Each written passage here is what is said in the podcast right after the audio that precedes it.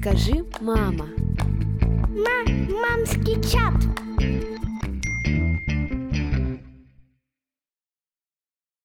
Всем привет! С вами подкаст «Мамский чат» и с вами его ведущие. Меня зовут Настя, и сегодня у нас в гостях Сидоров Иван Сергеевич. Он специалист по медицинскому массажу и ЛФК в педиатрии, а также остеопат. Конечно же, Иван еще представится для вас. А сегодня мы будем подробно разбираться в этой теме, потому что информация достаточно противоречивая, ее очень много, и многие мамы не знают, как же все-таки правильно поступать.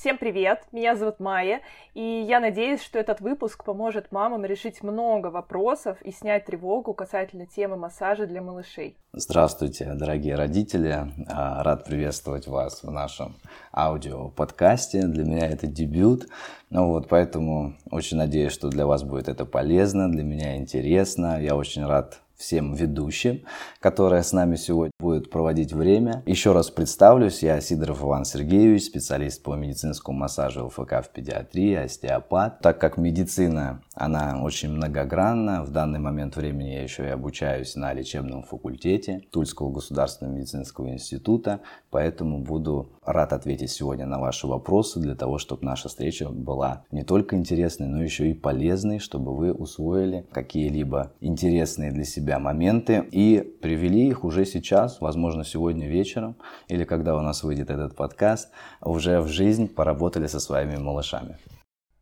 Всем привет, меня зовут Лиза, и я сразу спойлерну. Этот выпуск получился очень большой, потому что мы хотели задать максимальное количество вопросов, поэтому мы решили разделить его на две части. В первой части мы обсудим общие вопросы и вопросы от наших слушательниц, а во втором обсудим различные девайсы. Приятного вам всем прослушивания. Надеемся, этот выпуск принесет максимально много пользы для вас и даст ясное видение касаемо этой темы. Let's go. Иван, вы знаете, для нас это тоже дебют. Вы у нас первый мужчина на подкасте. Еще и с такой важной темой в качестве эксперта. Вообще приятно, когда, да, первый мужчина, поэтому я, я, я постараюсь, я буду стараться. Да, дорогие слушательницы, отдельно оцените, обратите внимание, да. какой потрясающий у Ивана голос. Ой, Это заслуживает ой, оценки ой. нам за сегодняшний ой. выпуск. И ставьте лайк, да. Давайте перейдем к вопросам. Первый, самый важный. Зачем вообще малышам нужен массаж и нужно ли его делать в профилактических целях, если нет показаний. Я понял вопрос. Спасибо большое за а, действительно такой очень важный вопрос, первичный вопрос. Он действительно иногда загоняет родителей в тупик, потому что кажется, что массаж нужен только для детей с проблемами. Можно ли самостоятельно заниматься массажем а, в качестве как раз профилактики? Начнем с того, что массаж это мануальная работа. Манус по-латински это руки, соответственно, это работа руками, то есть воздействие на тело, на тело ребенка, да, в нашем случае в частности, с помощью рук.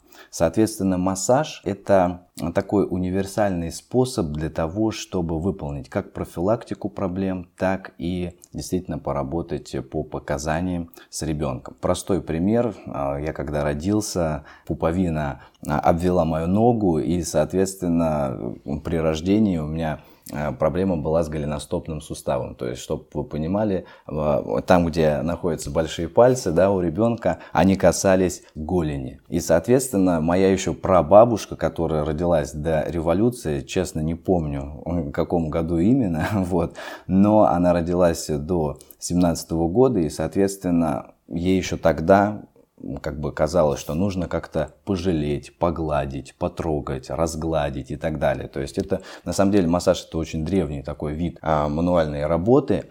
А, соответственно, очень, очень хорошо воздействует на организм с помощью как раз рук, с помощью давления на ткани. То есть мы работаем с тканями, такими как эпителиальные ткани, то есть кожа, а кожа это очень сильная сенсорная система. Да? То есть мы кожей чувствуем тепло, мы кожей чувствуем холод, мы чувствуем любые прикосновения и так далее. Соответственно, если мы будем углубляться в ткани, то мы достанем до а, мышц, Соответственно, мышцы – это опорно-двигательный аппарат ребенка. И если мы будем проводить какую-либо артикуляцию, то есть гимнастику, то а, работаем с суставами, соответственно, увеличиваем кровообращение в суставах, что очень прекрасно влияет на их развитие, потому что детки, когда рождаются, они не состоят еще пока из костей. Очень мало костей в организме ребенка. Это все очень хрящевая, хрящевая ткань распределяется да, в организме, и только потом со временем начинается осификация, то есть окостенение. И, соответственно, чтобы а, ребенок, да, как родители любят выражаться, был ровненький, чтобы все было правильно, Естественно, нужно выполнять эту артикуляцию, естественно, нужно воздействовать а, руками на организм ребенка для увеличения кровообращения, а кровообращение это как раз питание, питание всех тканей и органов. И очень важно, что это питание еще и головного мозга. То есть действительно мануальная работа влияет не только на соматическое, да, то есть на тело ребенка, но еще и на ментальное его здоровье, потому что очень хорошо питается головной мозг и уже а, в дальнейшем развивается. Что касается, значит, самостоятельный массаж, актуален ли, либо массаж по показаниям. Ну, по показаниям это любой невролог в поликлинике, в государственной, вы всегда придете, вам обязательно назначат курс массажа номером 10. То есть это является такой одной из основных рекомендаций невролога. Соответственно, по показаниям здесь все, в принципе, понятно. А что касается самостоятельного массажа, то для родителей, для мамы Мама это тоже новый статус. И, соответственно, когда а, мы переходим а, в новую для себя жизнь, в новую для, новое для себя окружение уже вместе с ребенком, мы должны овладевать какими-либо навыками. Это кормление грудью, это уход, это укладывать ребенка, а, значит, спать. То есть это все тоже требует навыков и также навыков для того, чтобы не только помыть да, ребенку попу, но и а, действительно позаниматься с ним гимнастикой, потому что это все очень хорошо развивает в дальнейшем организм ребенка. Поэтому это неотъемлемая часть, как я считаю, да, для родителей, для того, чтобы расширить общение с ребенком. Не только улыбаться, не только кормить, но и также воздействовать на него с помощью своих рук. А может ли мама самостоятельным массажем навредить? Да. То есть у многих же в этом страх состоит, что я сделаю что-то не так, что лучше вообще не делать ничего, нежели сделать плохо. Да. Да, у меня тоже был этот страх. Поэтому я переживала покупать какие-то курсы, потому что, ну, вдруг я что-то не так сделаю, и ребенку mm-hmm, станет только mm-hmm. хуже. Понимаю, спасибо большое за вопрос. Я прекрасно это понимаю, постоянно этот вопрос задается. Мы всегда постепенно общаемся с ребенком. Мы не разговариваем с ним сразу громко. Мы не ругаемся на него. Мы не дотираем ему попу до дыр, да, так скажем, когда мы его подмываем. Мы его не закармливаем как-то так, что уже через него выходит э, все молоко. А, соответственно, массаж то же самое. Начиная с поглаживаний, начиная с поглаживаний, вы налаживаете контакт с ребенком. Естественно, можно да, навредить массажем, либо любой другой работой, манипуляцией с ребенком, а, даже э, если мы промываем глазки тем самым, да, то есть если вы оказываете какое-то чрезмерное давление. Но всегда есть определенные флажки, на которых стоит обращать внимание, так скажем, показатели, что ребенку комфортно. Ребенок не плачет это первое, да, ребенок ответ вам улыбается. Вы с ребенком не только, да, там растираете, разминаете его, но вы также общаетесь с ним с помощью а, своей артикуляции, своих голоса и так далее. То есть моя работа иногда тоже так а, очень интересная. Целый театр с некоторыми детьми приходится устраивать научных приемов для того, чтобы расположить к себе ребенка. Соответственно, мы постепенно, если у нас есть порядок действий, если у нас есть грамотное объяснение специалиста, как это делать, то навредить массажем невозможно.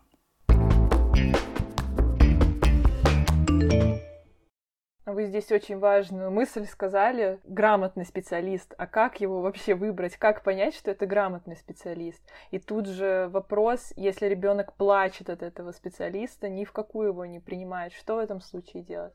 Спасибо за вопрос. Что касается выбора специалиста и как понять, грамотный ли специалист. То есть на самом деле все специалисты грамотные, но каждый как бы грамотен по-своему. Соответственно, здесь э, я очень рекомендую всегда всем родителям только идти по отзывам. То есть я родился да, в небольшом городе, город Серпухов, Московская область. Соответственно, когда устроился в поликлинику, кабинет э, массажа, я прекрасно понимал, что город маленький, все друг друга знают. Если ты делаешь хорошо, значит к тебе пойдут. Если ты делаешь плохо, то, естественно, эта информация еще быстрее распространяется, и к тебе никто а, на массаж не придет, и никто не доверит тебе своего ребенка. Соответственно, в первую очередь нужно выбирать по отзывам по отзывам. Далее, если вы приходите на прием, либо массажист выезжает, к примеру, на дом, на что стоит обратить внимание? На то, какой контакт с ребенком устанавливается. То есть это не всегда сразу засучили рукава, Хорошо, что если руки помыли, конечно, еще перед этим. Ну вот, и начинаем выполнять какие-то манипуляции. То есть всегда нужно собирать анамнез.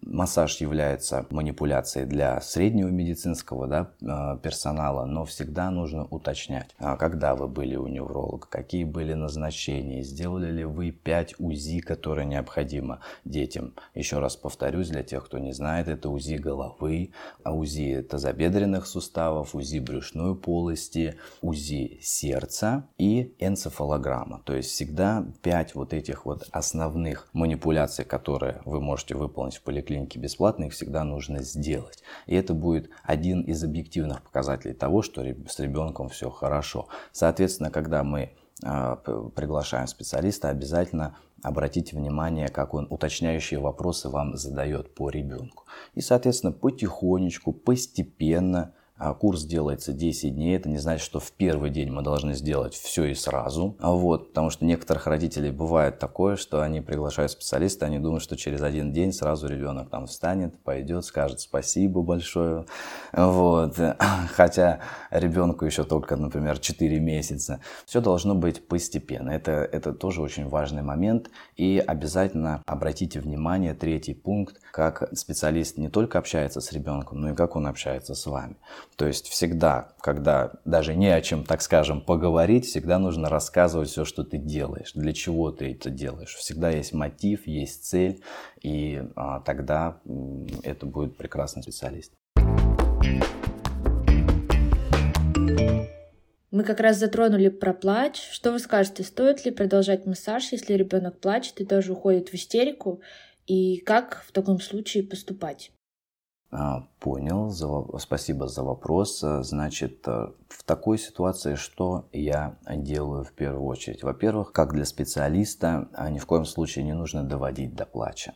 Почему? Потому что когда ребенок плачет, это объективный показатель того, что его центральная нервная система находится в возбуждении. А нервы, так скажем, натянуты. Соответственно, если натянуты нервы, то и мышцы тоже натянуты. Мы просто, а, как специалисты, не можем дойти до нужной а, точки для того, чтобы ее, например, расслабить. Да?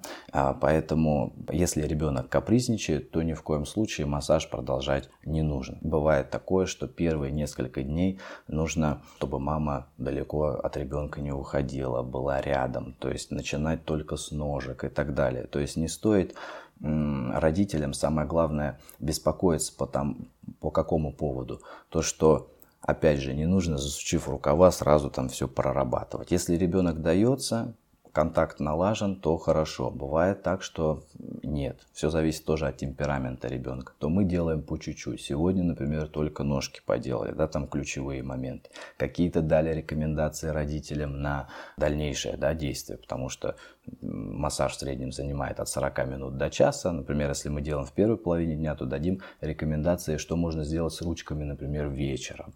И а, тем самым продолжаем да, в последующие дни прорабатывать организм ребенка уже целиком и полностью. Соответственно, что я делаю, если ребенок капризничает, отдаю маме, вот, а, что либо сам, например, что-то там пляшу, станцую, спою, вот, то есть все в таком формате очень э, играющим, вот именно так это все происходит.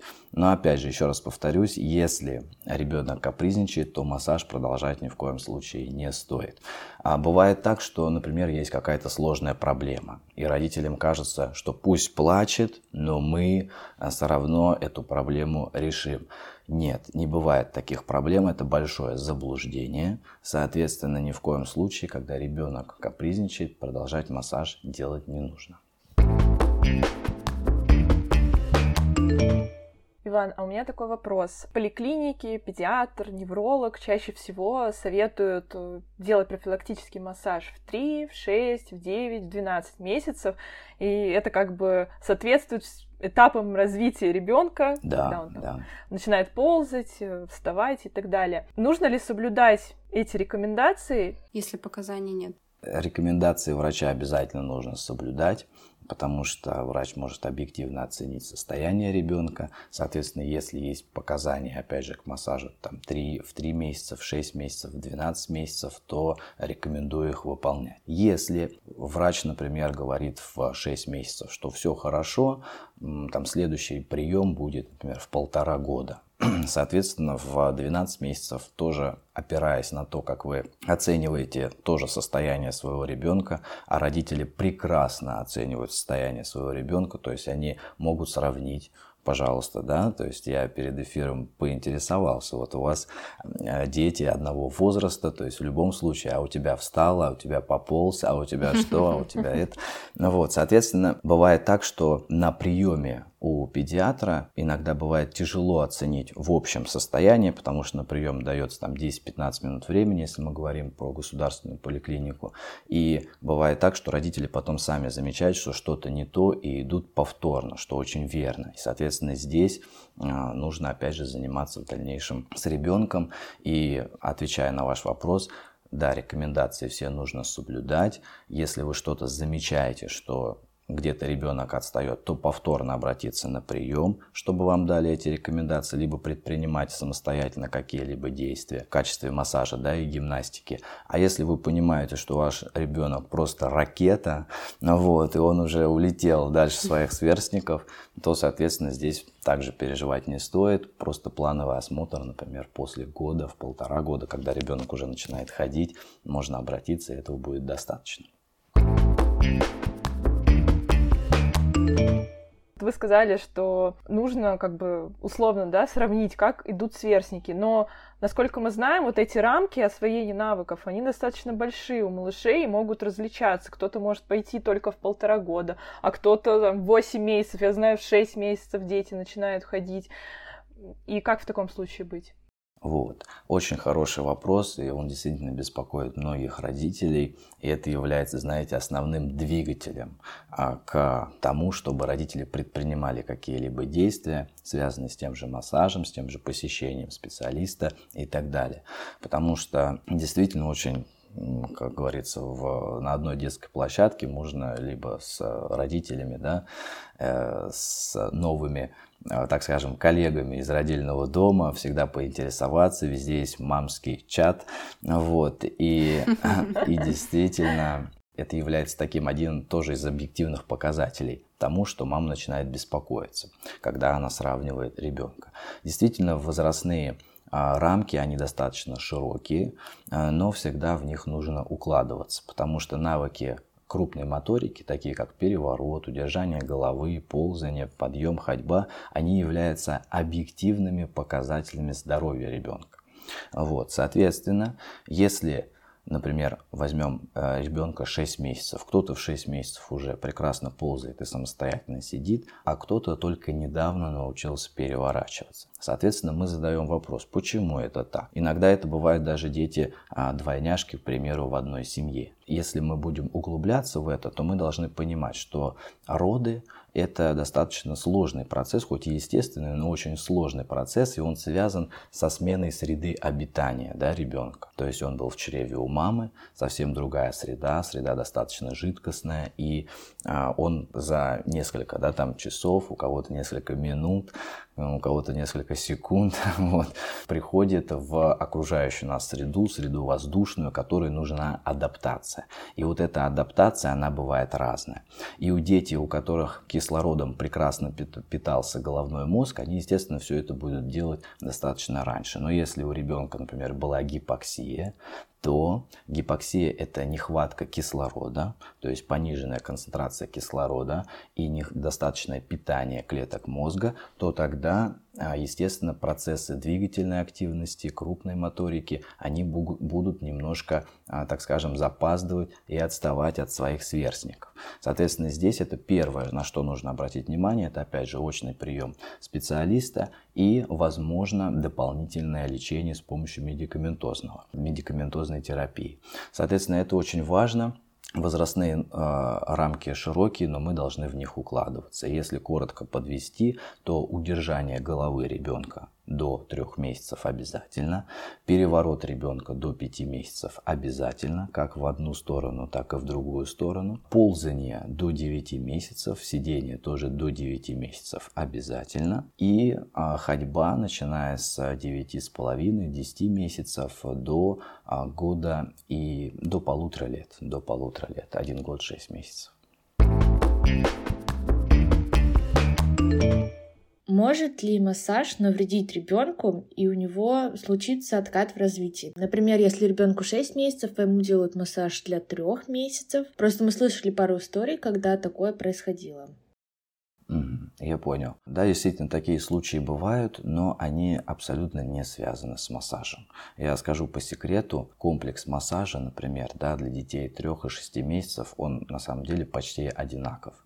Вот. Э, есть очень много других факторов, которые действительно могут повлиять на то, что а, ребенок а, начнет, э, раньше он все делал, да, сейчас перестал что-либо делать. Это, во-первых, на что стоит обратить внимание такие ключевые моменты. Это прививки. Да? То есть действительно прививки, после того, как мы их сделали ребенку, ребенок должен переболеть. Соответственно, это сильно влияет на его крупную моторику. То есть раньше он ползал, сейчас он меньше ползает, больше лежит на животе, просто начинает тянуться. То есть это первый момент. Второй момент, что касается общего темперамента ребенка. Бывают дети очень, так скажем, флегматичные, а, где-то даже апатичные. И, соответственно, для них крупная моторика – это все тяжеловато, где-то неинтересно. И, соответственно, тоже будут преимущественно лежать либо на спинке, либо на животике, загорать, так скажем, да, и при этом ничего не делать.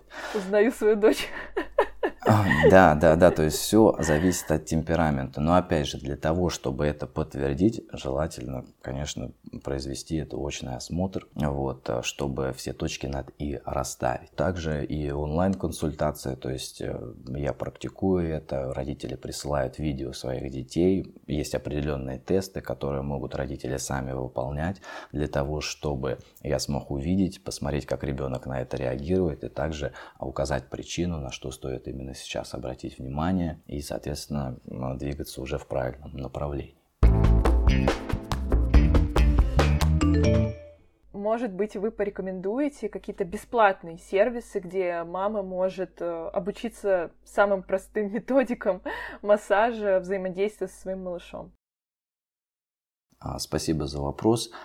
А, бесплатные сервисы. Есть такой сервис, находится он у меня на Ваш аккаунт. Да, на странице ВКонтакте. Там а, вы найдете 4 приема массажа, которые можете попробовать уже сейчас для того, чтобы познакомиться с ребенком в таком в новом формате, в мануальном формате. Там я максимально подробно старался да, родителям все объяснить, показать. Родители этим пользуются. Я слежу за этим, да, сколько попробовал уже родителей, поэтому большое количество человек попробовало. Здесь вы действительно можете получить уже практическую информацию уже сейчас. Я рекомендую посмотреть. Что касается Ютуба, например, многие родители, может быть, просто по Ютубу, да, там что-то начать делать. Всегда, если вы чувствуете, а я ни в коем случае никогда не запрещаю, да, этого делать, но вот всегда мама сама очень хорошо оценит, да, как специалиста, как преподносит информацию. Соответственно, если найдете какой-то отклик в специалисте, попробуете а, то, что он говорит, и это действительно сработает, то это прекрасно, значит, вы нашли своего специалиста, и, э, возможно, да, есть э, какие-то открытые, в открытом доступе сервисы для того, чтобы это оценить, попробовать, и я буду только рад Поэтому все, все молодцы, все молодцы, надо хвалить, как я детям обычно говорю.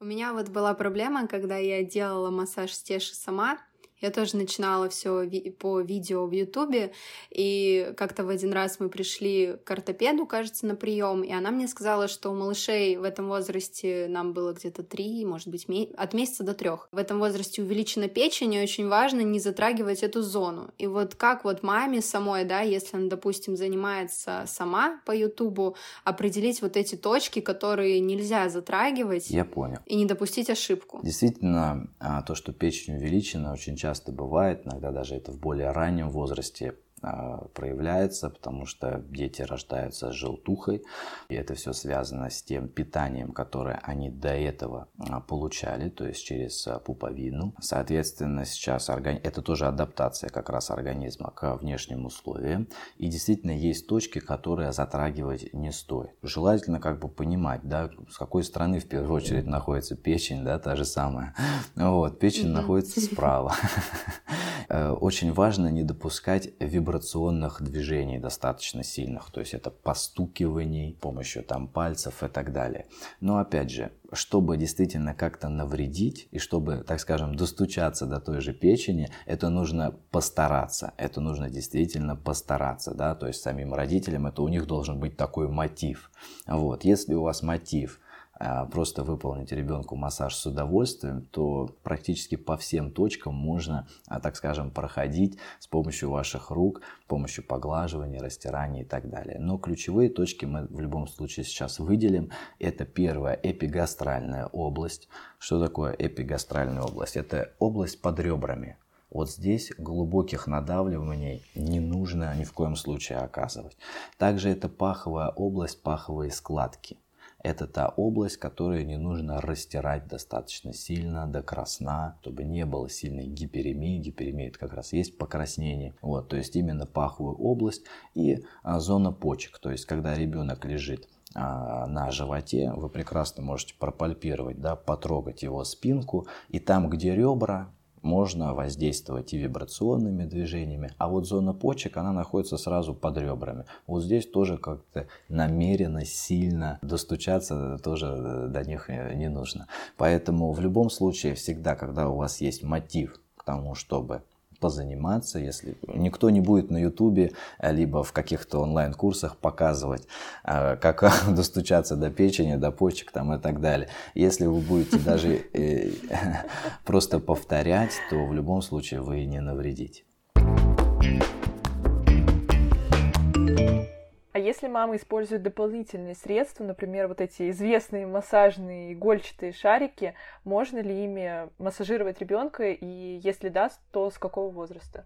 А, да, можно. Это очень дополняет разнообразие ваших движений и действительно очень хорошо а, работает с детьми на самом деле более старшего возраста, вот как раз начиная от года и двух. Здесь рекомендую иглобол для того, чтобы есть такое понятие, да, нервно-рефлекторное возбуждение. То есть простой пример, это вот, например, пощекотать, да, то есть мы в любом случае возбуждаемся, возбуждаемся в плане именно какой-то ответной реакции, да, то есть мы либо э, хихикаем, отдергиваем ногу там и так далее. И при некоторых проблемах, например, при том же вальгусе, при том, как ребенок еще пока не ходит и простимулировать его ходьбе, это хорошо помогает. Соответственно, иглобол я бы рекомендовал для детей после года. После года. До этого времени, когда тело ребенка маленькое, можно проработать все ручками, ручками, с интересом, с удовольствием. Это хорошо сработает именно мануальная работа, работа руками. Тут, кстати, еще хочется спросить про фитбол. Его тоже часто используют. Насколько его безопасно использовать маме самостоятельно и с какого возраста стоит это делать? Да, фитбол. Фитбол можно использовать после а, двух с половиной месяцев, когда ребенок уже стабильно старается держать голову лежа на животе, потому что все зависит от положения тела да, в пространстве. Лежа на животе проще держать голову, чем в вертикальном положении. Многие родители переживают, что когда держу на руках, голова шатается, что делать. А вот, соответственно, фитбол очень хорошо будет укреплять мышцы шеи, не только мышцы шеи, но также и плечевой пояс. Будет хорошо разрабатывать, да, так скажем, у ребенка а, чувство равновесия, потому что э, фитбол, он круглый, а лежит ребенок постоянно на плоской поверхности, поверхности, и, соответственно, это тоже меняет его положение тела в пространстве, покачивание, то есть это все очень сильно влияет на вестибулярный аппарат, а, соответственно, на центральную нервную систему, и от центральной нервной системы влияет на опорно-двигательный аппарат.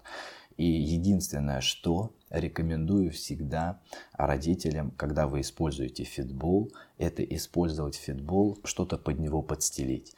То есть э, ни в коем случае не нужно использовать фитбол на голом кафеле, ни в коем случае не нужно использовать фитбол на голом э, полу, да, на господи, не плинтусе, а именно паркете, да, на паркетной доске. То есть всегда нужно подстелить какой-то коврик для того, чтобы фитбол не выскользнул. Потому что бывает такое, что фитбол может выскользнуть. А если вы подстраховались, подстелили что-то мягкое, это плед, полотенца, вот, то а, вы хорошо будете контролировать этот мяч, соответственно, ребенок никуда не убежит.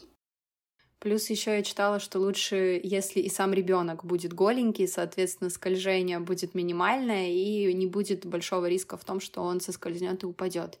Да, да, да. А, если это дома, если самостоятельно, то да. Если это, например, на очном приеме, то всегда стелю пеленку. Пеленка тоже хорошо схватывается да, на этом фитболе и, соответственно, укладываю малыша. Но опять же, есть определенная техника, то есть всегда у нас открою секрет, не только две руки, но еще есть и третья рука, да, у специалистов, которые работают мануально, то есть занимаются массажем, это грудная клетка.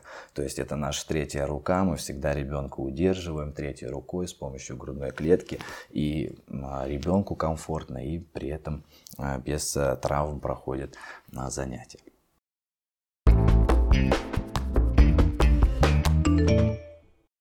У меня еще такой вопрос и как бы такой небольшой итог подвести. Если мама делает своему ребенку массаж сама, и причем это не просто там мягкие поглаживания, обнимашки, а именно вот массаж.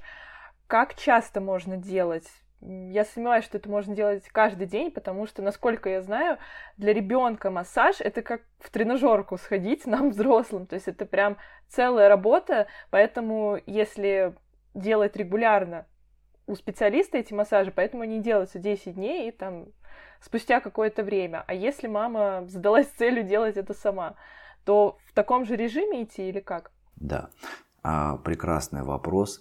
А, сразу скажу, принцип, такой принцип, чем больше, тем лучше, здесь ни в коем случае не работает. Ни в коем случае не работает всегда есть э, минимальный курс массажа, это 10 дней. Соответственно, 10 дней, когда вы массаж выполнили, этого будет более чем достаточно, потому что организму, опять же, требуется адаптация к тем условиям, в которых он сейчас находится.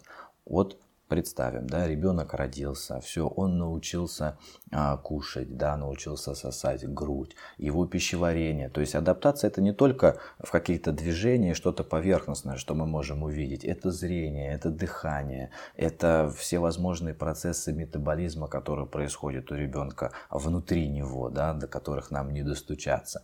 Вот. Что касается именно движения, то здесь очень важно не перебарщивать, да, так скажем. То есть всегда можно переборщить интенсивностью занятий. То есть если есть, например, ребенку хватает настроения на 20 минут массажа, то этого будет более чем достаточно. Сегодня это 20 минут, ребенок начал после этого уставать и капризничать. А, соответственно, дальше на следующий день можно попробовать 30 минут. Если даже этого недостаточно, ребенок все равно продолжает капризничать после 20 минут, значит для вашего ребенка это оптимальное время. С возрастом, через две недели да, после основного курса массажа, если мама занимается самостоятельно, то вы увидите сами, как ребенок уже и 40 минут будет лежать на массаже. И, соответственно, коэффициент полезного действия от этого, когда ребенок не капризничает, когда ребенку комфортно, будет гораздо выше. Соответственно, а, всегда обращайте внимание на малыша. Если ребенок капризничает, если ребенок устает, все, заканчиваем заканчиваем. Закончили упражнение. Вот. Если, если ребенку комфортно, если ребенку комфортно, то тут тоже а, важный нюанс. Ему может быть комфортно, либо он такой э, терпеливый, по темпераменту такой очень, так скажем, свойский, да, всегда будет вам улыбаться, но это не значит, а, что нужно до бесконечности с ним заниматься. Выдерживайте время. 40 а, минут, максимум час. Этого будет более чем достаточно. Всегда лучше не доделать, чем переделать. Это то же самое, что если мы сейчас с вами пойдем в тренажерный зал, у нас много мотивации, сил, и мы там будем заниматься по два часа, и в принципе нам будет комфортно, но на следующий день мы просто не встанем, потому что наши мышцы устали, наши мышцы не успевают адаптироваться. Мы до этого ничего не делали, а тут решили показать who is who. Да, это тоже коварно очень. Поэтому важен режим, важен, важен режим во, во всем, в режиме питания, баланс. режим, баланс, да, да, да, да, да. И если все это делать постепенно, все это делать постепенно, опираясь на настроение ребенка, то и, во-первых, результаты не заставят себя ждать, а во-вторых, и вы получите удовольствие, и малыш. Мне кажется, вы очень важную мысль сказали, потому что каждая мама, особенно когда она только родила, она в тревоге, как заботиться о малыше, как дать ему максимально вот все, что да. может дать. И с возрастом, с появлением новых каких-то обучалок, умелок, хочется дать еще, еще, и кажется, что это нужно делать постоянно. Да, это очень, знаете, это иногда играют очень злую шутку с родителями. Почему? Потому что они очень многого хотят от своего ребенка. И даже если ребенок этого дает, действительно хочется еще. Но всегда будет определенный предел потому что организм, он развивается поэтапно, своевременно. И очень часто бывает так, что когда родители не получают того, чего хотят, это очень сильно психологически на них, на их сказывается. И, соответственно, здесь э, это является проблемой. А, с некоторыми родителями приходится а, иногда даже больше работать с родителями именно, а не с детьми. Вот, поэтому не торопите события, не торопите, не форсируйте ни в коем случае. Все делаем максимально степенно, потихонечку. Как мой всегда дедушка говорил, потихонечку. Потих... Ну, он, конечно, говорил потихонечку, но побыстрее. Вот. Но ключевое здесь, да, ключевое здесь потихонечку. потихонечку, да. И тогда все действительно будет развиваться достаточно быстро. Главное, вот подход должен быть минимальный потихонечку. Давайте теперь перейдем к вопросам на, от наших слушателей. Спасибо вам, во-первых, большое, что вы написали нам эти вопросы. Мы зададим не все из них, потому что до этого ранее мы ответили на большинство, поэтому задаем сейчас те вопросы, которые мы не затронули. Итак, вот э, одна из слушательниц пишет. В какое время лучше проводить массаж, чтобы сну не помешать и успеть весь комплекс, пока ребенку не надоест? Если очень сухая кожа и шелушится, нужны ли дополнительные средства? Спасибо за вопрос. Родителей, да, это уже такой предметный вопрос. Видно, что а, мама, наверное, уже занимается, либо готова к тому, чтобы заниматься с ребенком. Это прекрасно. Значит, первое, что мы должны всегда учитывать, время а, для занятий.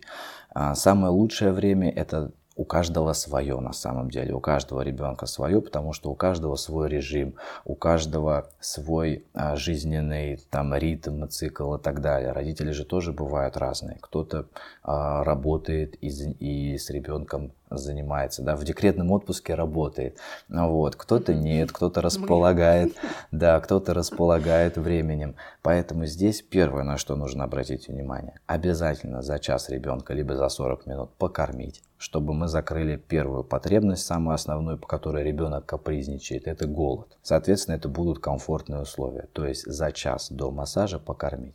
Если ребенок беспокойный сам по себе, а, капризный, Если ребенок а, плохо укладывается спать, то лучше выполнять массаж в первой половине дня. Если вы понимаете, что после того, как ребенка искупать, он бодр, активен и при этом хорошо засыпает, то можно это делать даже массаж перед сном. Вот. Все зависит, конечно, еще от а, цели да, массажа, потому что и цели бывают разные. Если это а, освоить навыки крупной моторики, то желательно, конечно, это в первой половине дня делать. Но опять же, если в первой половине дня не получается не только у ребенка, но и у мамы, то ничего страшного, если вы сделаете это во второй половине дня. Вот. Еще что-то там было у нас про кожу, да? И по поводу того, да, если очень сухая кожа и шелушится, нужны ли дополнительные средства. Но тут, я думаю, можно вообще и обобщить. Э, вообще, в принципе, нужны ли какие-то дополнительные вот для массажа масла, пудра, присыпка какая-то, вот по-разному разные специалисты используют. Да, а, я не использую абсолютно ничего. Если кожа шелушится, то нужно обратить внимание, почему это может быть. Это может быть из-за витамина D очень очень часто. Это может быть просто типичная потничка, да, то есть посмотреть комфортную обстановку, чтобы была, да, чтобы ребенок не был мокрым, а вот, а чтобы э, не было закупоривания именно пор, а вот. И что касается масел, иногда, иногда можно использовать самое гипоаллергенное масло, это масло виноградной косточки, вот, то есть его можно. Обычно вазелиновое даже иногда масло тоже можно использовать, но потом обязательно нужно ребенку после этого промывать. Но опять же, если это как-то помогает родителям, да, использование масла, то на самом деле это чуть заблуждение. Можно научиться и без масла, просто так скажем, потренироваться немножко день-два, и вы привыкнете а, работать без средств, что я очень рекомендую. То есть на эффективность массажа использование чего-то дополнительного не нет, влияет? Нет, нет. Если мы говорим про детей до года, а да даже до трех лет, то не влияет. Не влияет. Если мы делаем уже после пяти лет, когда возникают сутулости да, у детей, массаж спины, то там можно да, масло добавлять, либо крем. Здесь уже, в принципе, не важно. А так на эффективность массажа не влияет. Это просто может действительно повлиять на кожу и повлиять в негативном ключе. Поэтому лучше это исключить. Следующий вопрос от слушательницы про массаж от коликов. Сначала делали успешно, но в 6 месяцев бывает, что ночью мучает животик, а его уже невозможно помассировать. Как быть? Да, здесь э, нужно определиться, с чем связаны да, именно колики. Э, тот массаж, который вы делали в раннем возрасте, был связан с тем, что кишечник ребенка, он же тоже имеет у нас мускулатуру перистальтика кишечника зависит от движения, правильно? И, соответственно, в движение кишечник приводит сами мышцы. И тогда это было актуально расслабить с помощью рук мышцы, которая находится не только на брюшной стенке, но и мышцы кишечника. Соответственно, это было одно, так скажем, да, показание. И здесь вы четко попали, и это хорошо работало. Что касается сейчас уже в шестимесячном возрасте, когда перистальтика в принципе уже нормализована, когда микрофлора уже в кишечнике сформировалась, здесь нужно посмотреть больше именно на продукты питания, которые вы используете, вот, потому что я так предполагаю, что это связано именно с этим этим. А, как-то руками здесь уже помочь общей просто гимнастикой, общим массажем, без прицела к тонкому кишечнику, как раньше. Вот, э, это как бы можно, так скажем, на это повлиять, но это уже не самое основное. Поэтому здесь хорошо бы задать вопрос э, педиатру, который сможет откорректировать питание. Следующий вопрос от слушательницы. Нам невролог назначил массаж в 6 месяцев один курс. Мы пошли, походили три раза, и у нас начали резаться зубы с температурой. Массажист предложила отложить курс. Можно ли так делать, интересуется девушка. Потом начинать курс заново или можно продолжить? Будет ли от этого поделенного курса ожидаемый эффект? Да, вот опять же пример прекрасного специалиста. То есть объективно оценивается ситуация. Вроде казалось бы, да, врач сказал, что надо делать. Мама на это настроилась. Соответственно, курс 10 дней. Прерывать нельзя. Но действительно специалист объективно оценил показания. Показания, да, я как сейчас в Следственном комитете. А, показания ребенка, да, его плач, вот и так далее. Это говорит о том, что действительно рациональнее всего прервать массаж. Ничего в этом страшного нет абсолютно. Как-то негативно это ни в коем случае не повлияет на его развитие. А лучше продолжить после того, как ребенок будет к этому готов. Потому что зубы это действительно одна из таких проблем, которая часто встречается и действительно сопровождается температурой. Почему? Потому что повреждаются ткани угу. десен и, соответственно, лейкоциты повышаются, повышается температура, и лучше а, выполнить курс массажа чуть позже. Не переживайте ни в коем случае, родители, если что-то не получается там здесь, сейчас. Опять же, у нас есть возрастные, а, так скажем, рамки, и эти рамки в 10 дней не укладываются. Это до 3 месяцев, как правило, у детей до года. То есть через три месяца уже ребенок совсем другой. Не только на лицо меняется, но также меняется его поведение и его двигательная активность. Поэтому не переживайте, если сделаете массаж даже через месяц. Ничего в этом страшного. Хорошо, все, тогда это был последний вопрос. Да, я бы еще задавала и задавала. Ну давайте уже сегодня завершать. Вот, очень приятно, очень приятно. Я очень рад, что, а, во-первых, это все прошло, так скажем, на одном дыхании, это что точно. остались еще вопросы, и при этом мы многие вопросы действительно важные разобрали, но, естественно, сказать еще а, можно очень и очень многое. И, а, знаете, тема-то вроде как бы может быть одна и та же, но смотря на какой, с какой стороны на нее посмотреть. И вот да, много нюансов, и вот э, я всегда советую родителям а, каждому вопросу подходить с нескольких сторон, смотреть а, не только да, там под одним углом, но и под разными, потому что эта тема еще больше раскрывается. И раскрывается не в плане просто да, какой-то полезной информации, но еще и вашего понимания, понимания всей ситуации. И те родители, которые со мной уже достаточно долго, общается, да, и на очных приемах, и в социальных сетях. Я с а, какого 17 по-моему, да, с 2017 года уже почти 5 лет будет. А вот, аудитория достаточно большая, активная. Э, и большое спасибо всем родителям, которые меня поддерживают. И самое главное то, что они уже на некоторые вопросы, даже из нашего сегодняшнего эфира, уже могут с легкостью ответить. И для меня, для меня это, знаете, это вот э, самая большая благодарность. Я как бы понимаю, что не просто так мы этим всем занимаемся. И это как вот результат моей работы, вот очень такой, я считаю, достойный. Большое спасибо всем родителям, так скажем, да, до новых встреч. Вот, э, мне было очень приятно с вами пообщаться и ответить на ваши вопросы. Иван, спасибо вам большое. Мы очень были рады, и что вы сегодня были с нами. Информации было очень много, и я уверена, что каждый нашел ответ на свои вопросы, которые у него возникли. А те вопросы, которые мы не закрыли, вы можете перейти в социальные сети Ивана, а ссылку на которые мы оставим в описании, и там уже поподробнее узнать какую-то дополнительную информацию, потому что я прям сакцентирую очень много бесплатной информации. Вот, пожалуйста, заходите Берите, пользуйтесь и обогащайтесь знаниями. Спасибо большое, спасибо. А мы напоминаем, что мы продолжаем вести наш благотворительный проект «Мама Sharing Love», в котором Иван согласился поучаствовать.